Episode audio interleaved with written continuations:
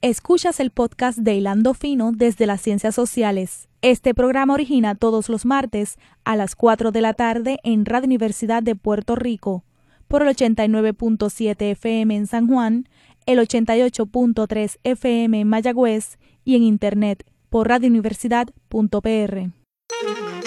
Cadena Radio Universidad de Puerto Rico presenta Hilando Fino desde las Ciencias Sociales un programa de análisis profundo sobre temas contemporáneos de interés nacional e internacional a cargo de profesores e investigadores universitarios.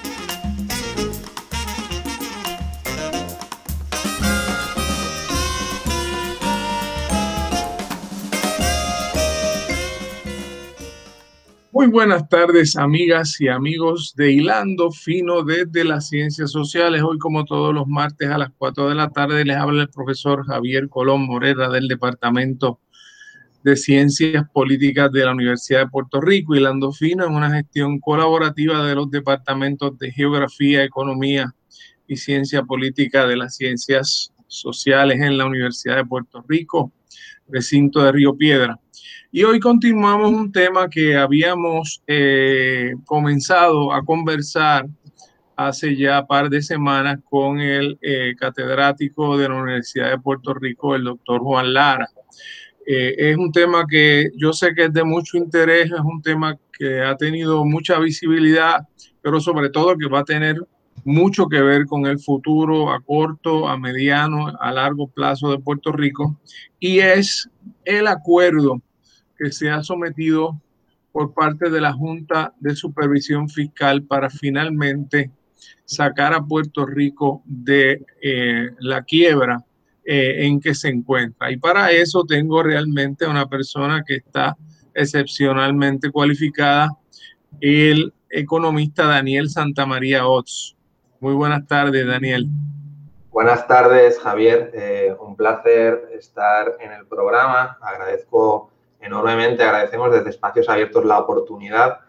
Así que eh, vengo preparado con amplia información para, entrar en el tema. Qué bueno, qué bueno. Daniel es eh, economista, especialista en finanzas y analista de política pública. Es catalán de nacimiento, eh, pero tenemos la buena fortuna de que en este momento está residiendo en Puerto Rico y colaborando con una organización sin fines de lucro, Espacios Abiertos, que ha sido crucial en convertirse en una voz eh, importante en el debate público en Puerto Rico, produciendo análisis, produciendo investigaciones, produciendo información crítica sobre todos estos procesos, ¿verdad? Partiendo de la premisa de que es importante empoderar a la ciudadanía sobre, sobre estos asuntos tan importantes de la, de la vida pública de Puerto Rico y en este caso asuntos que tocan la vida económica de Puerto Rico, los derechos de eh, los trabajadores, la propia viabilidad del financiamiento público. Eh, así que estamos muy contentos, Daniel, de que nos acompañes en, el, en, en la tarde de hoy. Sí, gracias. Y como, como bien dices, Espacios Abiertos se constituye en el, en el 2014 en un proceso competitivo con 16 jurisdicciones. Al final, eh, en esa fase eh, quedamos con eh, las jurisdicciones de San Diego, Búfalo y Puerto Rico y recibimos un gran para centrarnos en todo lo que tiene que ver con transparencia, eh, y participación ciudadana con un enfoque eh, de, los temas fiscales, ¿verdad? Que, pues, con la coyuntura económica y de crisis que, enfrenta Puerto Rico, pues yo creo que eh, viene como anillo al dedo a la sociedad y tratamos de, a través de investigación y la difusión de esa, de esa información, hacer que la ciudadanía se interese por unos temas que no necesariamente, ¿verdad? Cuando uno no es un experto, pues, como los temas fiscales o económicos, eh, eh, eh, pues es necesariamente lo que uno está en el día a día conversando y tratando de ejercer cambio a nivel de política pública desde, desde las comunidades o, cualquier otro tipo de organización. Así que llevamos esa, esa, conversación y somos un grupo pequeñito, somos un grupo realmente pequeño, tratando de construir con, ese, con ese objetivo de, transparentar esa información fiscal y económica. Es un grupo pequeño, pero ustedes han logrado convocar muy buenos recursos, ¿verdad? Este, han colaborado con Stiglitz, han, colaborado también con Guzmán, ¿verdad? Que ahora Guzmán está eh, de ministro de, de, Finanzas, ¿verdad? En... Sí, sí, o sea, nosotros comisionamos un estudio eh, cuando se, ¿verdad? Eh, eh, dijéramos, implementa promesa en el año 2016 en Puerto Rico.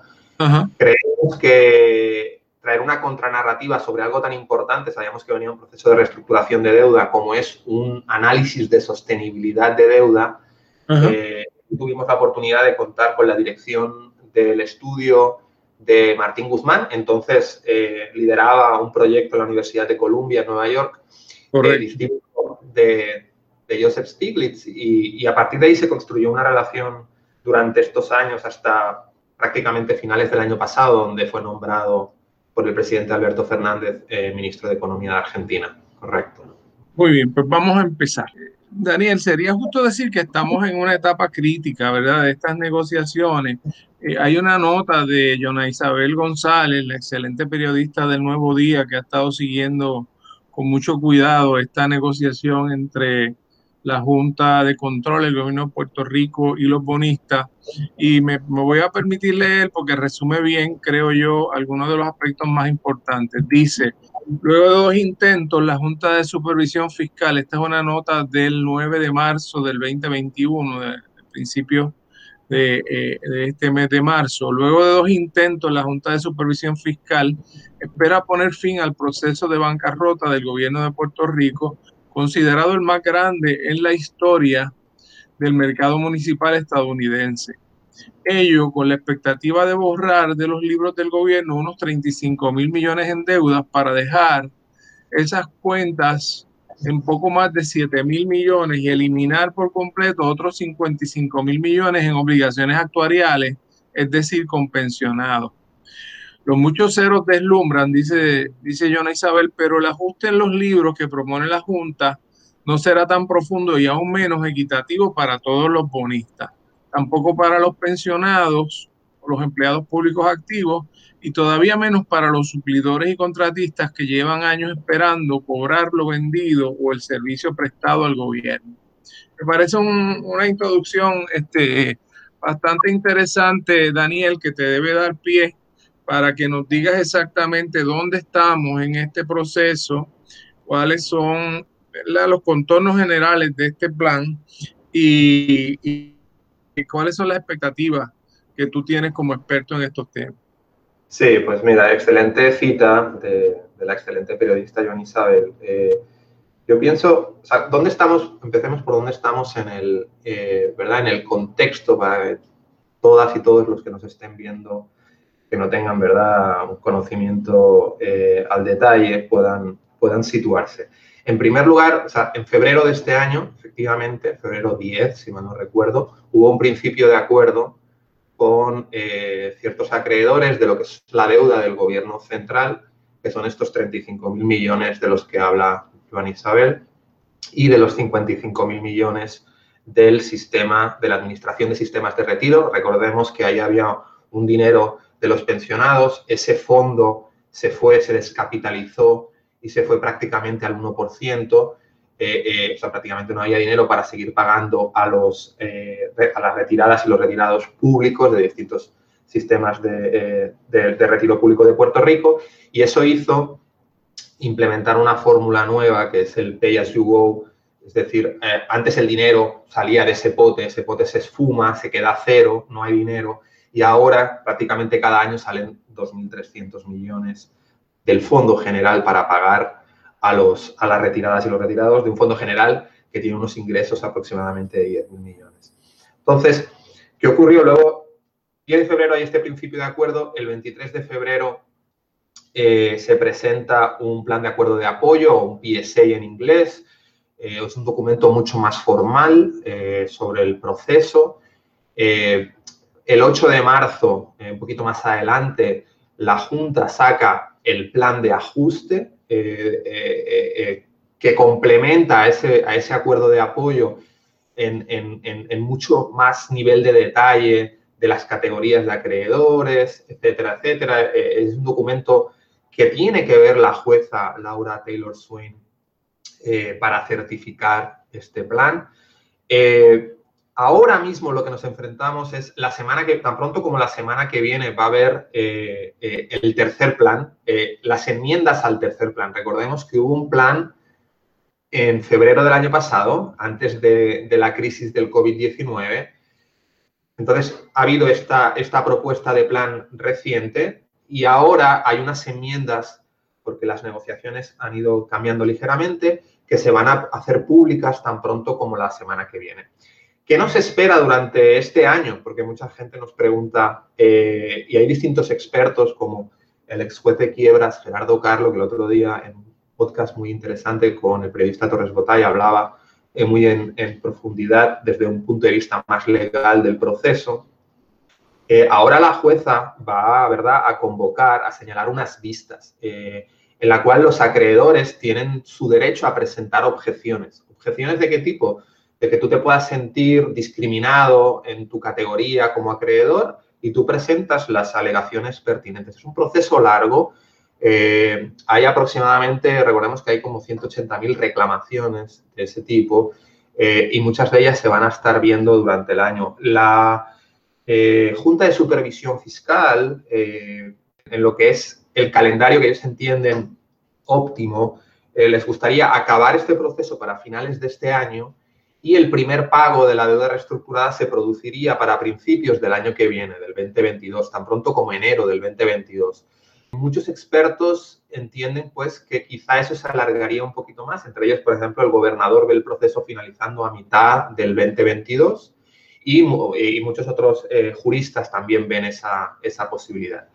Ese es el, panorama o, el calendario en el que nos encontramos. O sea, eh, eh, sin duda, el, estamos empezando a caminar ya con un plan de ajuste enmendado pero aún queda un proceso burocrático y judicial largo hasta que, se, eh, hasta que la jueza eh, certifique el plan. Y algo bien importante es que eh, ni la Junta de Supervisión Fiscal ni la jueza tienen capacidad de legislar.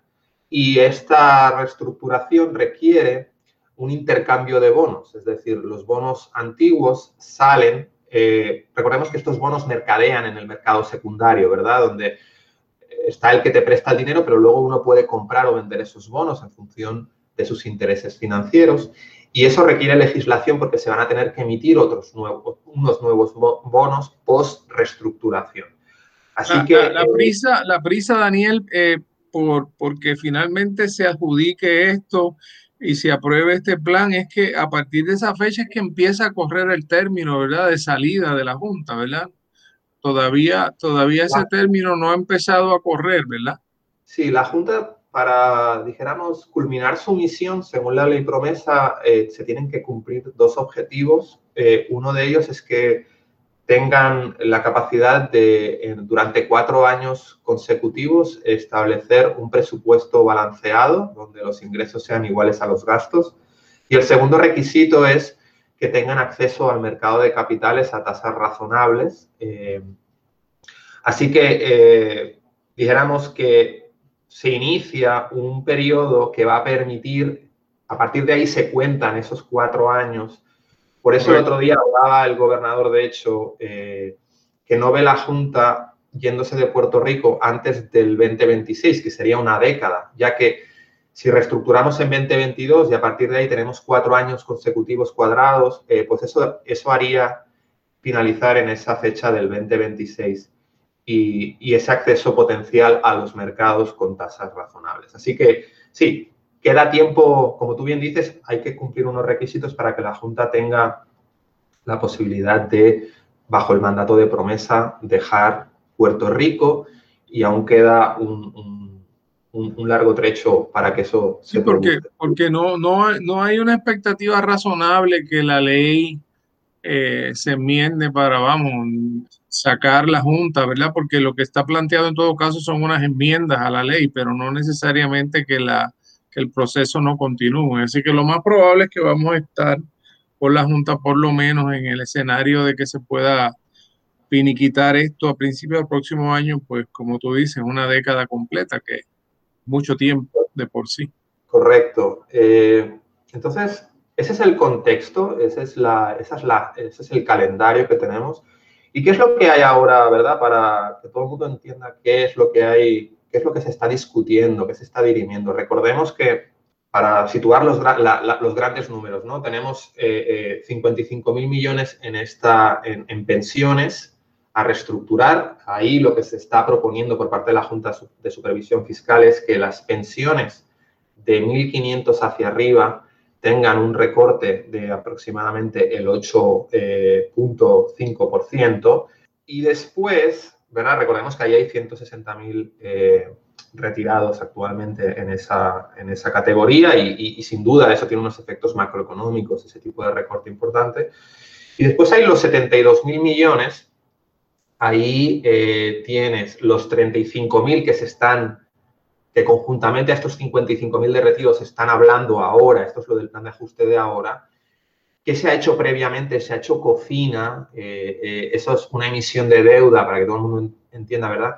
Que tiene como, como fuente de repago los recaudos del IBU, lo que uno paga como impuesto cuando consume, y también se hizo, eh, ahí se hizo una reestructuración, habían 16.000 millones, más o menos casi 17, 16.6, que se pasaron, se reestructuraron a 12.000 ¿eh? Se disminuyó la cantidad de 16 y pico a 12. Después hubo la reestructuración del Banco Gubernamental de Fomento, que tenía una deuda de 4.700 millones, se pasó a 2.7 y un reperfilamiento, una pequeña reestructuración también de, acueductos y alcantarillados que logró eh, unos ahorros sustanciales en los próximos 10 eh, años. ¿Qué hay pendiente ahora? Recordemos algo que la corporación pública de la Autoridad de Energía Eléctrica, donde hay 9.700 millones ahí por reestructurar. Eh, ese proceso va por otro lado, tiene muchas dificultades en la legislatura y eso da como para otro capítulo eh, de hilando fino, pero lo que tenemos ahora es el, asunto de la deuda del gobierno central. ¿Y qué hay en esos 35.000 millones? Porque también mucha gente pregunta, ahí tenemos varias cosas, ahí tenemos eh, 19.000 millones de bonos de obligación general, que son los bonos que emite el gobierno de Puerto Rico y que la Constitución tiene como garantía, ¿verdad?, eh, una garantía constitucional. Y después unos bonos muy similares que son los bonos de la Autoridad de Edificios Públicos. Después tenemos eh, una cantidad aproximadamente de 8.300 millones de lo que le llaman los clawbacks, que son derechos de ignoración, derechos de, de otras emisiones sobre eh, que tienen la calidad de garantía constitucional. Después tienes eh, aproximadamente 3.200 millones de bonos de retiro, que no es lo mismo que el fondo de retiro, son emisiones de bonos que se hicieron para financiar en su momento retiro. Y luego una parte muy polémica que son 5.000 millones de dólares que afectan a 60.000 suplidores de gobierno, que le llaman acreedores no asegurados, porque no hay una garantía detrás, donde eh, dijéramos que son, ¿verdad? El, típico constructor, constructora, empresa pequeña, mediana, que hizo o que vendió eh, eh, cualquier tipo de servicio al gobierno y que lamentablemente en esta reestructuración de cada dólar que se les debe solamente van a cobrar dos centavos y eh, no tengo duda que durante las, las vistas de objeciones van a presentar, ya han establecido su, disconformidad con el plan de ajuste. Esa, ese, ese grupo eh, me, resulta este, injusto en cierto sentido, porque es gente que a pesar de las dificultades de no estuvieron dispuestos a hacer negocio, este, sabiendo que la situación era frágil, porque leen los periódicos, están conscientes de lo que está ocurriendo, pero saben que el gobierno está haciendo negocios de buena fe eh, me parece en términos generales, no conozco los detalles, este, y, parecería una penalidad demasiado agresiva en ese caso. Sí, correcto. Aquí el argumento, ¿verdad?, detrás de este eh, drástico recorte es que al ser acreedores que no tienen, que no tienen garantía, pues son los que últimos, ¿verdad?, van en, la fila de, de cobro. Eh, eh, entiendo totalmente su disconformidad, ya que eh, afecta a la economía local de una manera importantísima. Eh, y, pues es de justicia que, estos, estas trabajadoras y trabajadores presenten alegaciones a lo, lo que puede ser lo que constituye o puede constituir un trato injusto. Pero recordemos también que, por ejemplo, bajo la misma categoría, los pensionados también son bajo la ley promesa acreedores no asegurados, porque uno lo que puede hacer es dar su opinión en base a la ley promesa, pero algo importante también y que nosotros establecemos es eh, eh, dar nuestra opinión cuestionando la ley promesa, ¿verdad? Porque, por ejemplo, el incluir a los jubilados como acreedores no asegurados es muy polémico porque no es lo mismo alguien que te presta dinero sabiendo el riesgo que, quiere tomar a ciertas tasas y que son ya focos de cobertura, etcétera, que un pensionado que pensionado pensionada que trabajó durante toda su vida eh, y ahora se encuentra con este problema, ¿verdad? Sin comerlo ni beberlo, ¿no? Eh, eh, pues evidentemente el trato debe ser diferente. No es lo mismo el pago diferido del gobierno que el ser un acreedor o un bonista. No, no es lo mismo ni se escriben igual, pero promesa lo considera así. Entonces, sí que tienes que bregar con unas limitaciones, pero no puedes estar, eh, eh, dijéramos, ajeno a la crítica de promesa y en ese aspecto, cuando, por ejemplo, los economistas Martin Guzmán y Joseph Stiglitz eh, vieron, ellos enseguida me dijeron, dijéramos, vieron la crítica que tiene promesa en ese sentido, bastante, bastante lógica y bastante fuerte. Así que esta es la, composición de, los bonos que se están reestructurando.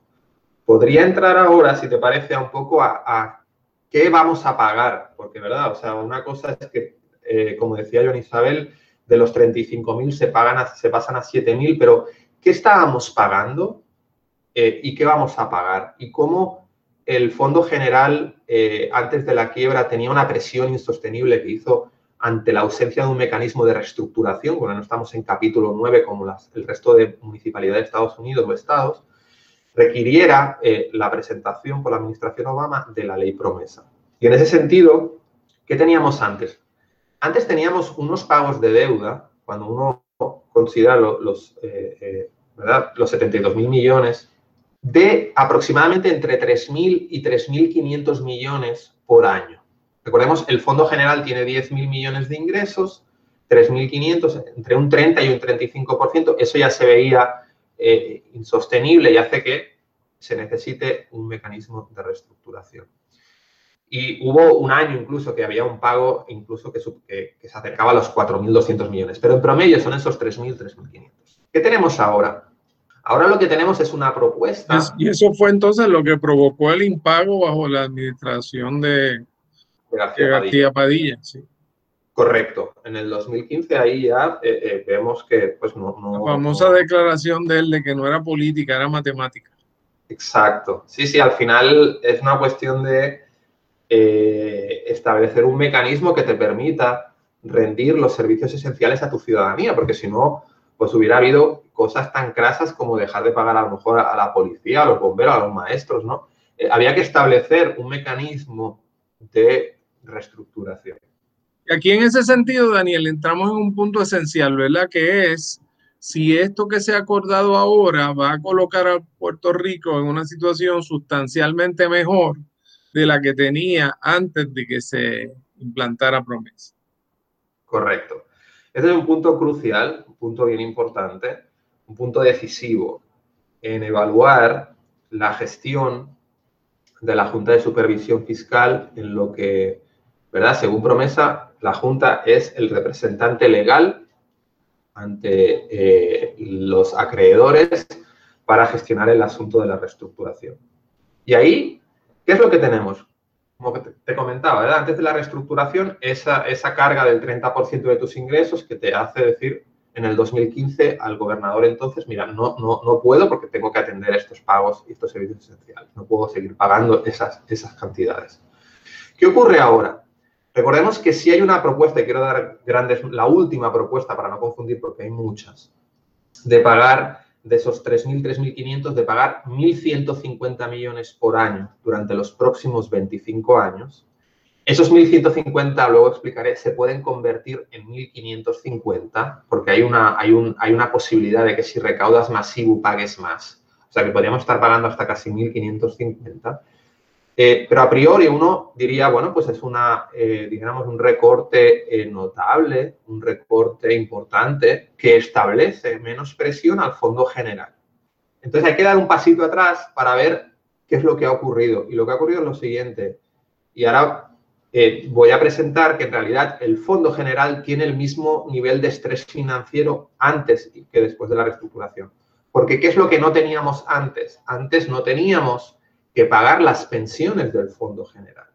Entonces ahora, antes tenías pagos de entre 3.000 y 3.500, ahora tienes un pago de entre 1.150 y 1.550, pero le tienes que sumar, perdón, 2.300 millones, que es pago de pensiones que salen del fondo general. Y eso te establece un nivel de estrés financiero similar al que tenías antes de reestructurar. Y esto es un punto, perdón, importante a establecer para, que la gente entienda que eh, eh, eh, pues la situación sigue siendo complicada. Entonces, la viabilidad del plan. Yo creo que este es un punto importantísimo. La jueza va a ver, va a querer entender si el plan es viable o no. la sostenibilidad de la deuda es un punto importante, pero la viabilidad es un término legal que es el que va a tomar el protagonismo en la, y cuando digo viabilidad es pues si los recaudos futuros dan o no para pagar la deuda, ¿verdad? Algo tan... Sí, claro. Daniel, vamos a hacer una cosa, vamos a hacer una primera. Así que regresamos de inmediato con este experto de espacios abiertos que nos está ilustrando sobre los acuerdos en proceso, en consideración judicial eh, en este momento. Regresamos.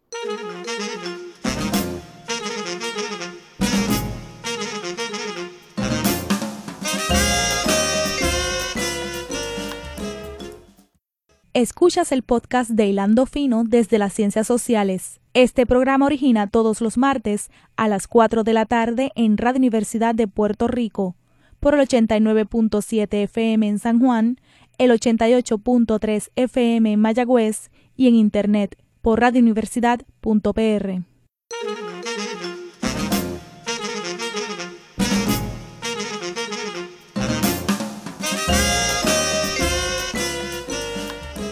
Regresamos amigos a Hilando Fino desde las Ciencias Sociales. Estamos evaluando, luego de, una saga de acontecimientos que ha ido atrasando la formulación de un plan de pago de deuda, finalmente eh, se hizo uno eh, se fue afectado por los desastres naturales, luego por el COVID y ahora estamos en un nuevo intento de eh, eh, lograr una negociación que coloque a Puerto Rico fuera de la situación de quiebra.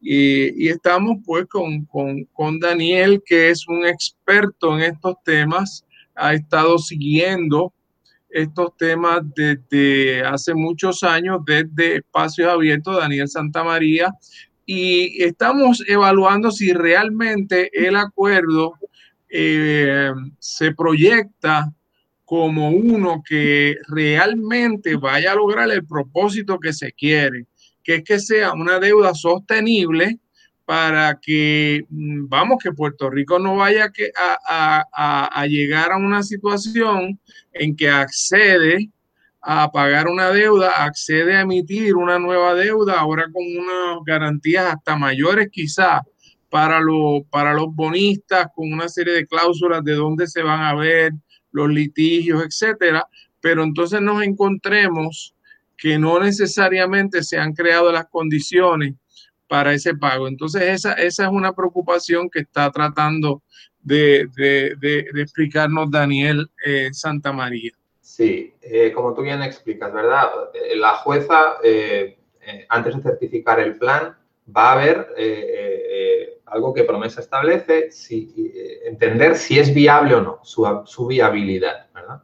Entonces, algo importante para dar contexto también a los que nos están escuchando y viendo es hay un documento que ya llevamos como el octavo, eh, que son los planes fiscales que la Junta genera cada ciertos meses, que son el documento rector que establece las pautas que van a permitir, entre otras cosas, eh, eh, eh, algo como la reestructuración de la deuda. Y ahí se fijan pues, las proyecciones sobre recaudos, en fin, es una hoja de ruta fiscal del gobierno de Puerto Rico. Ese, ese documento tiene dos, dos, dos, partes o dos patas muy importantes, bajo las cuales la Junta entiende que se van a generar los ahorros necesarios para poder pagar la deuda. La primera tiene que ver con lo que ellos denominan las reformas estructurales, que son, en economía, ¿verdad? Son reformas de oferta. Y para poner ejemplos, eh, todo el mundo eh, recuerda la, propuesta, por ejemplo, de la famosa Ley 80, que era la, ley de despido libre, que recibió muchísima oposición eh, por parte de la legislatura y que no se aprobó tal como se pretendía, ¿verdad? Hay otras reformas que tienen que ver con mejora de infraestructuras, con la mejora de eh, la infraestructura de, la distribución y producción de, electricidad. Cada una de ellas, ¿verdad? La, remodelación del sistema K12 de educación, etcétera, etcétera. esas reformas, ellos entienden que van a producir ciertos ahorros durante los próximos 10, 20 y 30 años. Al principio, en el primer plan fiscal, cuando aquí en 2016, entre 2016 y 2018, se, hizo la investigación de Joseph Stiglitz y Martín Guzmán. Cuando publican el primer resultado, eh, la Junta decía que iban a tener ahorros en Puerto Rico con estas reformas de entre 80.000 y 90.000 millones en 30 años. Lo que nuestros economistas dijeron es que veían ese número ampliamente optimista. Era, un optimismo eh, preocupante bajo su punto de vista. Y el tiempo nos dio la razón porque a lo largo de los distintos planes, esos ahorros que ellos proyectan se han ido disminuyendo hasta la fecha actual, donde ellos proyectan, en lugar de entre 80.000 y 90.000 millones, ahora proyectan 24.000 millones durante los próximos 30 años. Eh, así que... Es, una deuda, eso es un ahorro de lo que se supone que se pagara si no hubiera habido reestructuración. Eso es un ahorro que todas estas reformas que ellos quieren implementar que reconocen y denunciaron, recuerdo en el último plan fiscal de mayo del año pasado, que no ha habido un espíritu de, de colaboración ni por parte de la legislatura ni por parte del Ejecutivo. Y ellos, como bien sabes, no tienen capacidad de legislar, porque son medidas que tienen un alto costo político. Es decir, que está por ver que tengan la capacidad de persuadir al Ejecutivo y al Legislativo para que se eh, implementen. Así que hay el riesgo que esos ahorros que ellos proyectan ahora de 24.000 eh, eh, se produzcan parcialmente en lo largo porque no sean lo exitosos. La realidad es que hasta el momento cero de las que han propuesto se han implementado. O sea que por ahí hay un riesgo importante. La segunda pata de los planes fiscales son lo que le llaman medidas fiscales, que son lo que es más comúnmente conocido como las medidas de austeridad. Y ahí vamos a cosas como por ejemplo, la disminución o eliminación de las apropiaciones del Fondo General para la Universidad de Puerto Rico, la disminución o eliminación de apropiaciones del Fondo General para los municipios y así la consolidación de agencias y así un sinfín de eh, medidas. Ellos reconocen que esas medidas de austeridad van a tener un efecto contractivo en la economía, pero responde a un convencimiento ideológico de algo que lamentablemente ha sido descartado eh, no solamente por el Fondo Monetario Internacional, sino por el, eh, el contexto amplio de economistas de distinto espectro ideológico, pero parecen estar convencidos de querer implementarlo en Puerto Rico en la actualidad. Y ellos dicen que esa, esa, esa, ese, ese efecto contractivo de hacer lo que entienden un gobierno más pequeño, más eficiente, cuando en realidad ese discurso ya está bastante obsoleto, se trata, todo el mundo quiere un gobierno que funcione, no necesariamente eh, más, más pequeño, que dé un servicio adecuado al ciudadano y luego podemos entrar en detalle, pero Puerto Rico no tiene un gasto gubernamental versus población más alto que muchas otras jurisdicciones, aquí el argumento se cae por, por sí solo. Entienden que los fondos federales de reconstrucción de Irme María, recordemos, ahí hay 83 mil millones que han estado aguantados durante mucho tiempo por la administración Trump. Los fondos, hay 600 millones que vienen que es eh, por el tema de los terremotos. Luego hay 14 mil millones de los fondos post-COVID-19 aprobados por la administración Trump.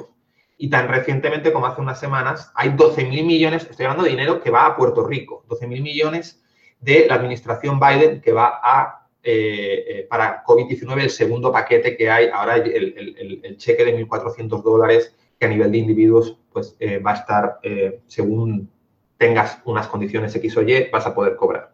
Todo eso entienden que va a amortiguar el efecto contractivo de eh, las medidas de austeridad. Lo que ocurre aquí son varias cosas. Uno, en las reformas estructurales tienes un riesgo de implementación, ya que ellos no las controlan. O sea, hay una incertidumbre de que generen esos ahorros. Y en las reformas de austeridad ocurre algo que ellos han criticado mucho del gobierno de Puerto Rico y parecería que están implementando la misma receta, que es, hay unos efectos permanentes de las reformas de austeridad que se van a extender en el largo plazo y están queriendo atender esos efectos permanentes con una eh, eh, transitoriedad de un efecto de ayuda federal que cuando vas a la literatura por desastre económica ves que efectivamente eh, tiene un efecto positivo en la economía y lo vamos a sentir, pero se diluyen en el tiempo al cabo de cuatro, cinco, seis, siete años, depende de la magnitud de la ayuda.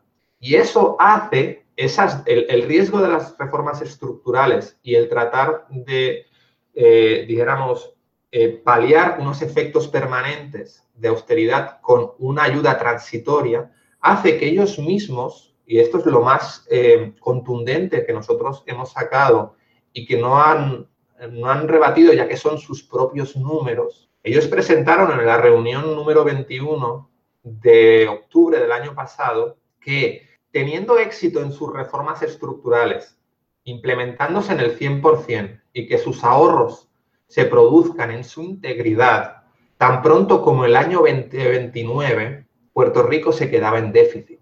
Eso Esa es la propia proyección de, los números que, ha sometido la Junta de Supervisión. O sea, no son, no son los números de ustedes, son los números de la Junta. Correcto, son los números de la Junta. Ahí nosotros eh, eh, de hecho, hubo una pregunta recientemente de, un periodista y ella confirmó eh, que efectivamente en el plan de mayo del año pasado ellos hablaban de que se quedaban sin dinero en el 2032, aún siendo exitosos en sus reformas. Eh, como digo, hay esta presentación de octubre, cuando empezaron a negociar con los bonistas con este contexto post pandemia, donde hablaban del 2029. En abril 23 se supone que saquen el nuevo plan fiscal. ¿Qué es lo que ocurre? Lo que va a ocurrir es que este, este quedarse sin dinero en 2029 y en 2032 es muy probable que se vaya a 2034, 2035 o 2036, porque van a... Hay dos cosas que les va a afectar en las proyecciones. Una, las proyecciones de crecimiento económico de Estados Unidos del Congressional Budget Office son más optimistas ahora que en el momento justo después de la pandemia esa número una y número dos, los efectos de estímulo de, los nuevos paquetes de 14.000 y 12.000 millones post pandemia que no estaban, sobre todo el último, no estaba contabilizado, van a tener un efecto transitorio positivo. El, nuestra alarma es que recordemos que la deuda se va a pagar, esta que proponen ahora, durante los próximos 25 años, y eh, Cofina se está pagando durante 40 años. Cofina no, acaba en el, eh, estamos pagando mil millones hasta el año 20.058. Entonces, es muy probable Daniel, que... Daniel, si, si, te estoy entendiendo bien, a medida que se va llegando unos acuerdos con los bonistas para el pago y se está estableciendo la cantidad, etcétera, se sigue revisando el plan fiscal, que es la base económica de todo esto. Entonces, en cierto modo, eso crea eh, el nivel, unos niveles de incertidumbre que en cierto modo eran los que se pretendía eliminar en cierto modo con la Junta, ¿verdad? Porque de lo que se acusaba el gobierno era de hacer presupuestos inflados y de eh, sobreestimar los ingresos y que eso producía entonces la situación en que, en que estamos a otra. Y entonces ahora a mí a veces me, me parece que la Junta probablemente entienda mejor lo que es ser un territorio de Estados Unidos y cuál es el tipo de incertidumbre que tú te enfrentas cuando hay un presidente demócrata, cuando hay un republicano, cuando un Congreso está dispuesto a, transferir dinero, cuando no está dispuesto a transferirlo, cuando se te asignan monitores fiscales para las agencias, como el caso de educación, se, han asignado ahora un montón de fondos, pero hay un monitor que ahora va a retrasar la llegada de todos esos fondos. Todas esas son variables que complican todos estos escenarios. Sin duda, sin duda el contexto de relación política con Estados Unidos, el contexto económico, el ser una economía pequeña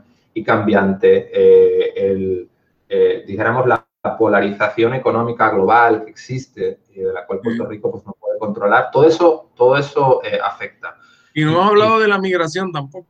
Y no hemos hablado de la migración, que en el plan de mayo estaban proyectando para el 2025 que en Puerto Rico habría 2.9 millones de puertorriqueños y puertorriqueños residentes aquí en la isla, algo que yo no soy demógrafo, pero sin duda es una variable determinante. Porque recordemos que menos gente, menos gente consumiendo, menos gente rindiendo planillas, y eso significa menos, el gobierno, menos capacidad de recaudo, IBU, menos capacidad de recaudo, y eso pues menos capacidad entonces de financiar tus servicios públicos y tu pago de la deuda. Así que esa es una variable eh, eh, que seguimos muy de cerca. Y, no, y no, no te interrumpo más, pero tampoco hemos hablado de que el Tesoro quiere que se revise los incentivos contributivos de las farmacéuticas que representan casi una cuarta parte del presupuesto de Puerto Rico, que es otra variable que está por ahí dando vuelta. Sin duda, cuando se habla de las reformas, una reforma que, que no se habla y nosotros sacamos un informe, le llamamos el presupuesto oculto, que nos llevó a espacios abiertos a llevar hasta el Tribunal Supremo eh, para que se divulgara algo que se lleva divulgando en 49 de los 50 estados en el gobierno federal desde los años 70, que es cuánto cuesta a las puertorriqueñas a los puertorriqueños los eh, incentivos a distintas corporaciones. Muchas veces se habla de, lamentablemente, escucho en conversaciones sobre todo, todo, todo el asunto del mantengo, ¿verdad? Esta palabra tan horrible que tiene que ver con las consecuencias de ser, ¿verdad?, eh, estar en unas circunstancias de falta de oportunidad que te, que te, que te llevan a la, a la, pobreza, ¿no? El problema no es la hay que hay que establecer y atacar la causa de ese problema, pero el, el, la consecuencia que es ser pobre y que te den una ayuda, ese no es el problema. Y, y, y ahora veo incluso conversaciones sobre salario mínimo, etcétera, etcétera. Pero nada, eso es, otra, eso es otra conversación y no se habla mucho del mantengo corporativo, es decir, no se habla mucho de las corporaciones que utilizan Puerto Rico como eh, lugar para poder, eh, digamos, aprovecharse.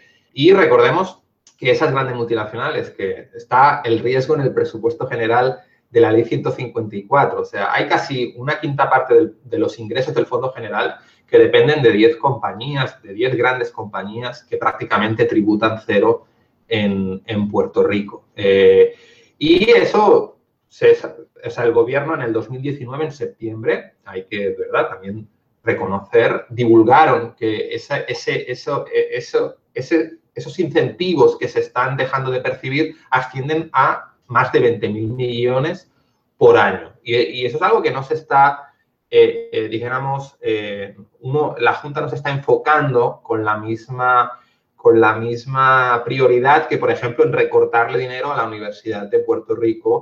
Eh, lamentablemente, yo recuerdo una frase de Martín Guzmán que decía, no invertir en educación es lo mismo que invertir en ignorancia y eso no lleva a ninguna economía del siglo XXI a nada.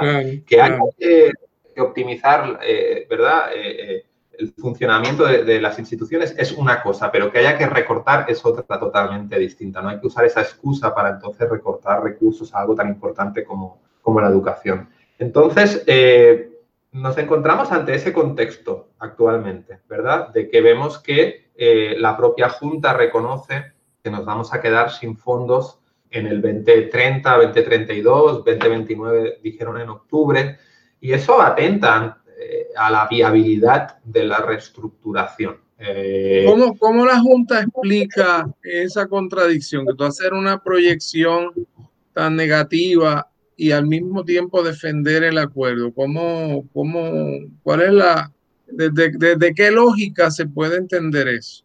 Los argumentos son un poco triviales y bastante débiles. Ellos lo que dicen es, hemos propuesto unas propuestas, unas reformas pero se necesitan más. Se necesitan más una década. Y no proponen algo también que no sé si en el próximo plan. Habías, dicho, habías dicho, Daniel, porque es que se, interrumpió brevemente, que hacían falta más, más, eh, más eh, reformas estructurales.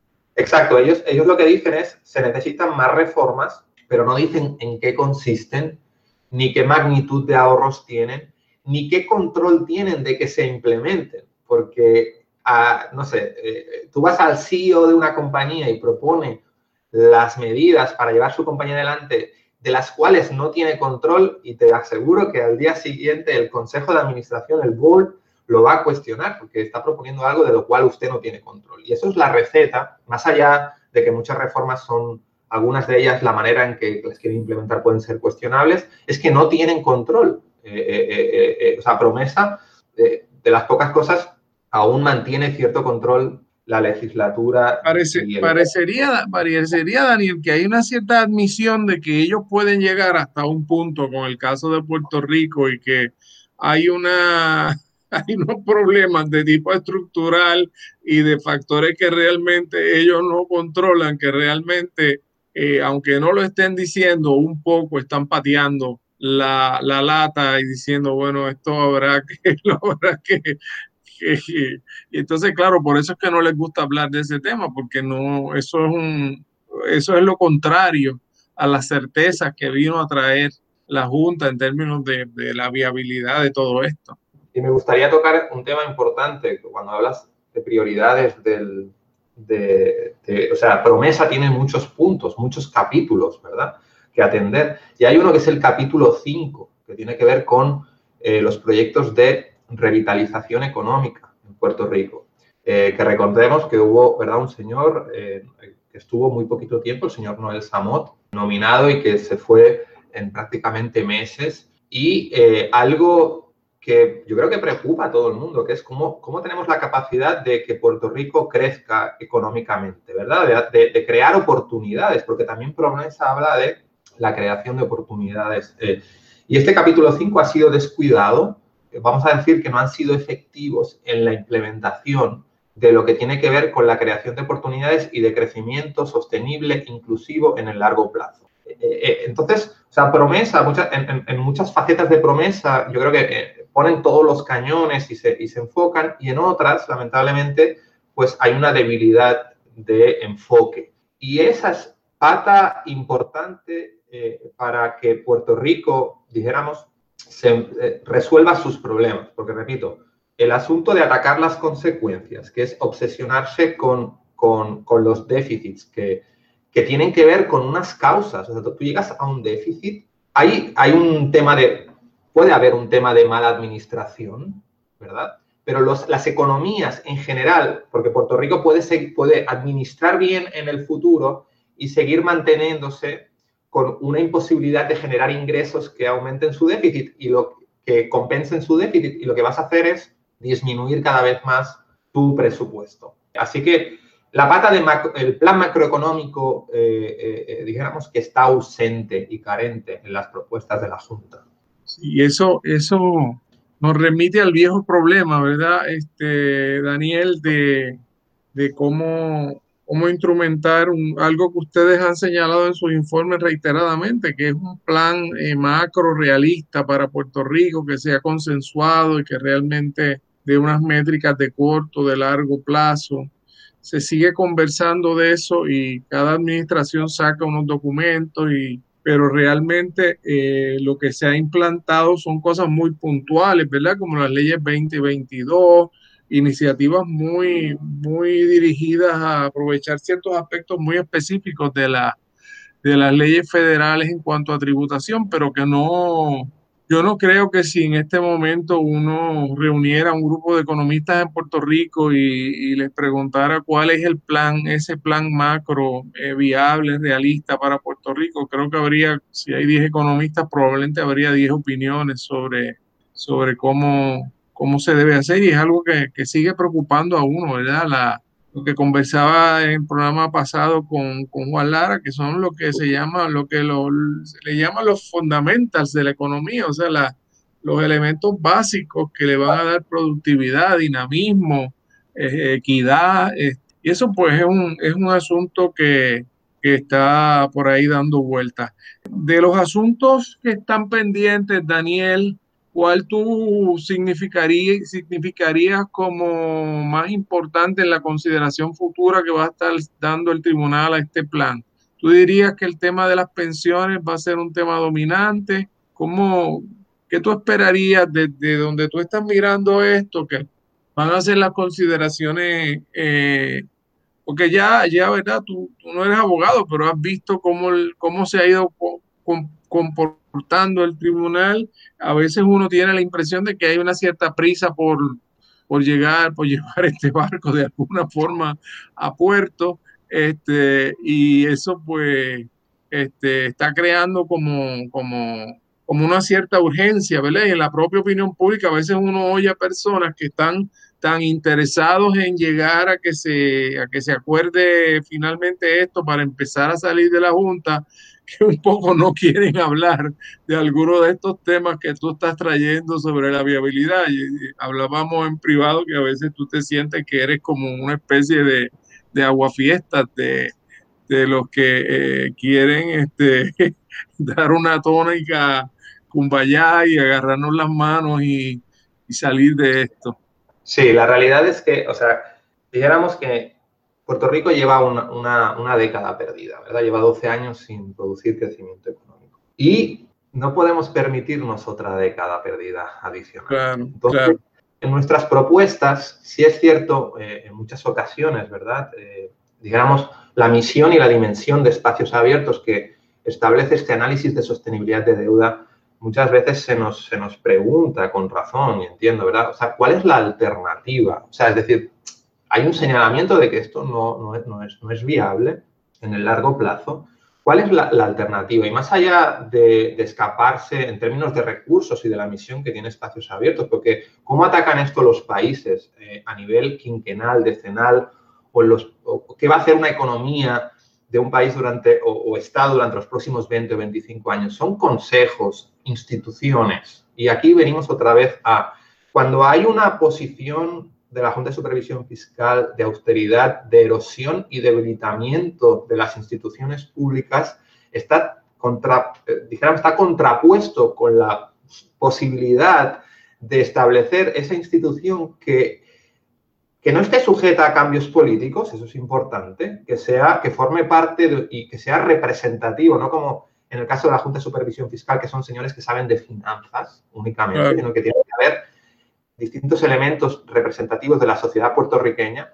Y no siempre está totalmente claro que saben de finanzas tampoco. Eso es otro, eso es otro cuestionamiento.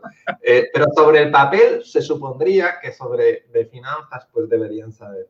Entonces, eh, eh, la austeridad no va a ayudar a establecer los elementos presupuestarios para poder dar con esta institución, ¿verdad? Por ejemplo, el Banco de Desarrollo Económico, hasta hace poco era uno de los bancos, era una de las propuestas a eliminar, y yo creo que ha hecho bien, ahora está en, la prensa, eh, porque bancos de desarrollo económico público son fundamentales y claves para el desarrollo de una economía.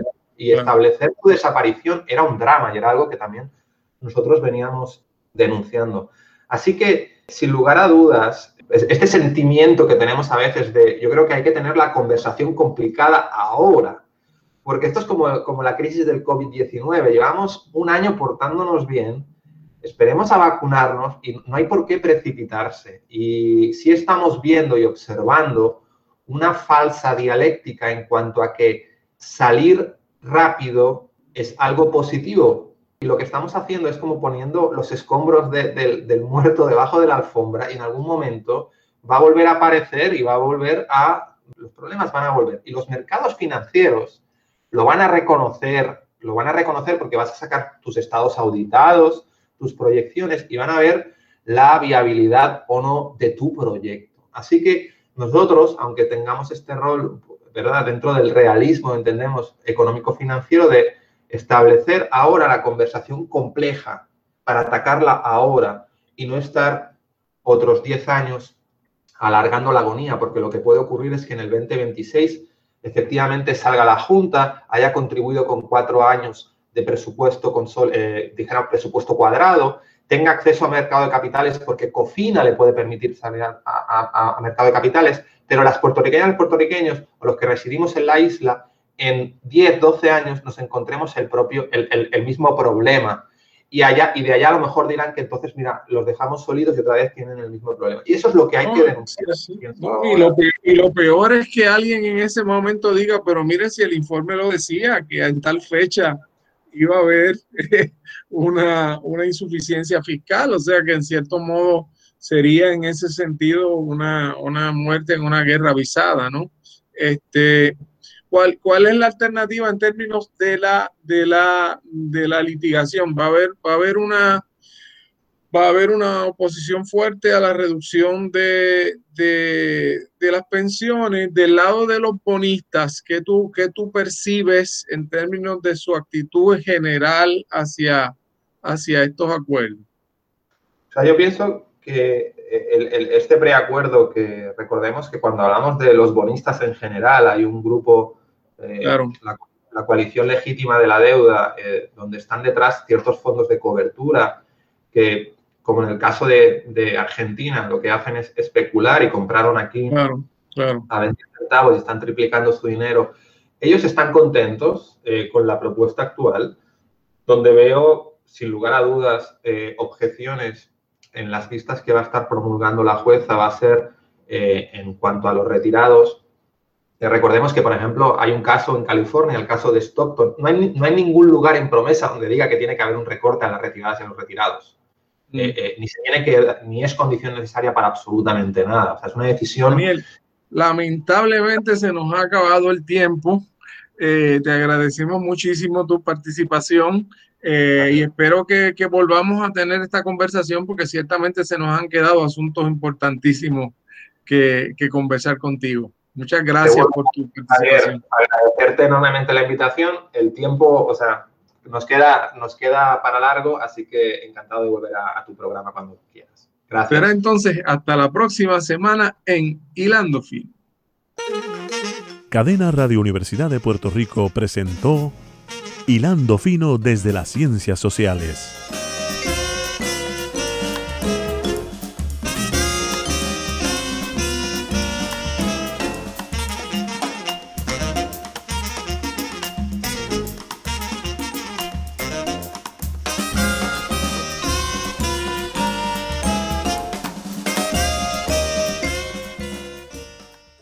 Escuchaste el podcast de Hilando Fino desde las Ciencias Sociales. Este programa origina todos los martes a las 4 de la tarde en Radio Universidad de Puerto Rico por el 89.7 FM en San Juan, el 88.3 FM en Mayagüez y en Internet por radiouniversidad.pr.